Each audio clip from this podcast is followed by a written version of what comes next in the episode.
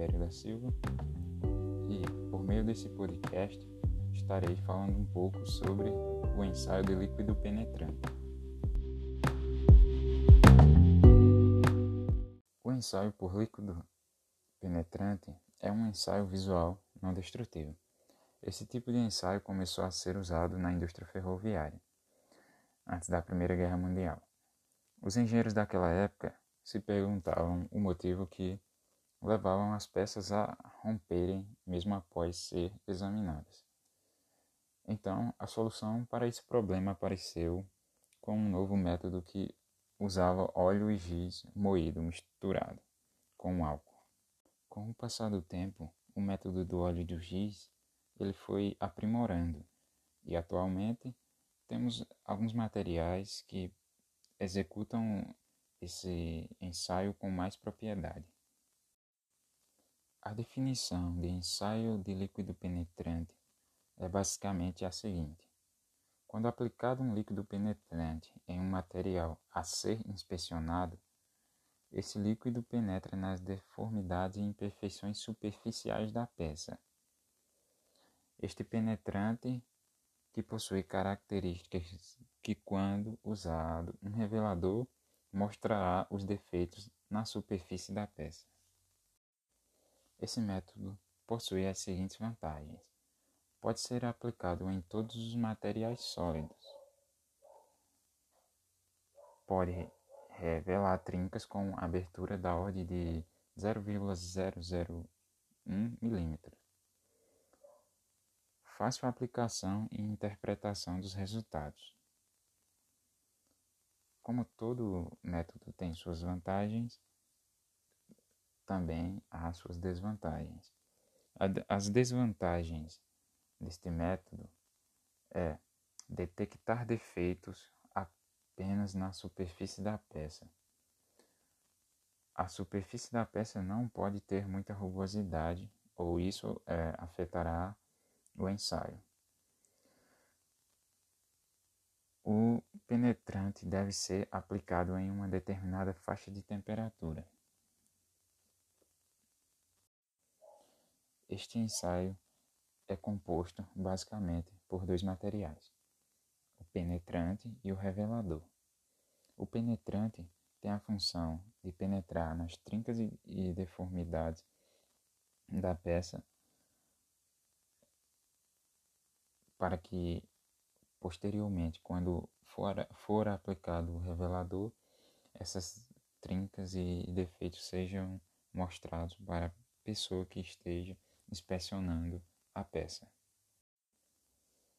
O penetrante possui algumas características que classificam ele como um bom penetrante ou um má penetrante.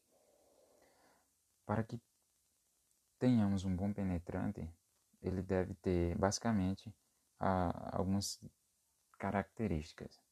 Ele deve ter facilidade de penetração em trincas é não evaporar facilmente, fácil remoção e boa visibilidade.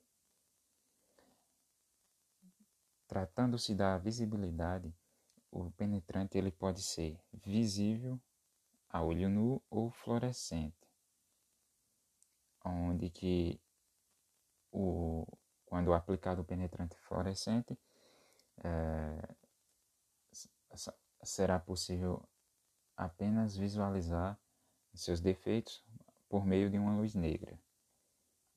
Já no penetrante é visível olho nu, isso não é necessário. Ainda para termos um bom penetrante, ele deve possuir as seguintes propriedades: viscosidade, tensão superficial, molhabilidade, volatilidade, ponto de fulgor, inércia química, facilidade de dissolução, penetrabilidade, capilaridade e sensibilidade. Estas propriedades estão mais detalhadas no material escrito. Falando um pouco sobre o revelador, para termos um bom revelador, é, ele deve possuir alguma boas características.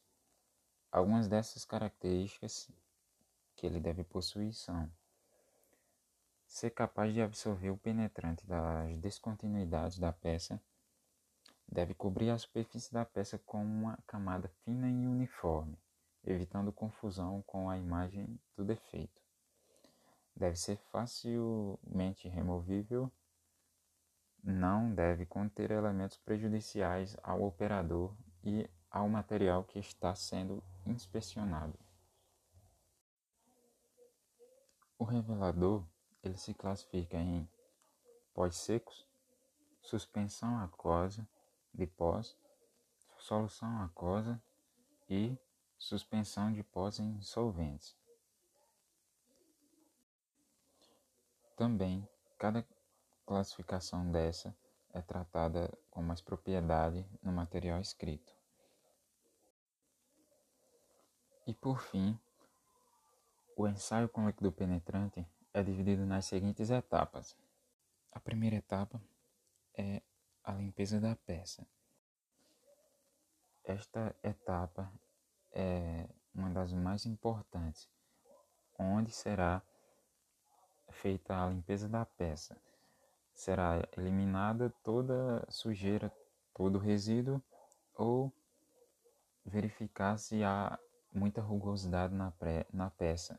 Em seguida, a segunda etapa é aplicar o penetrante. É muito importante saber o tempo de penetração, saber o tempo necessário para que todo, todo, todas as trincas e defeitos ali da peça sejam penetradas por esse penetrante.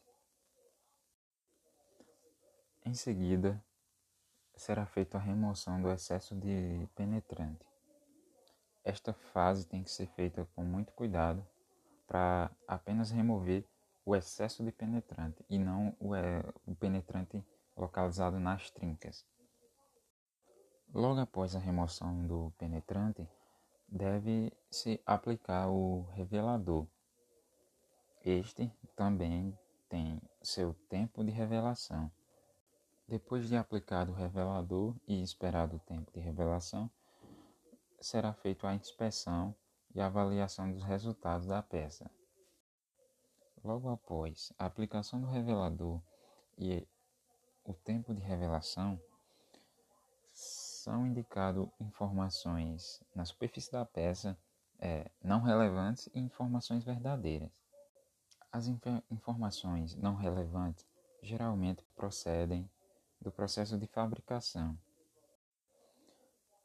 Já as informações verdadeiras, que são as informações que realmente nos interessam, elas podem apresentar indicações em linha contínua, em linha interminente, em linhas arredondadas, em linhas interrompidas e em linhas defeituosas.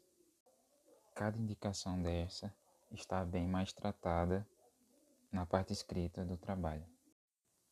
Por fim, o ensaio é finalizado com a limpeza da peça, onde será feita a remoção de todo resíduo promovido do, da aplicação do, dos materiais identificadores de trincas.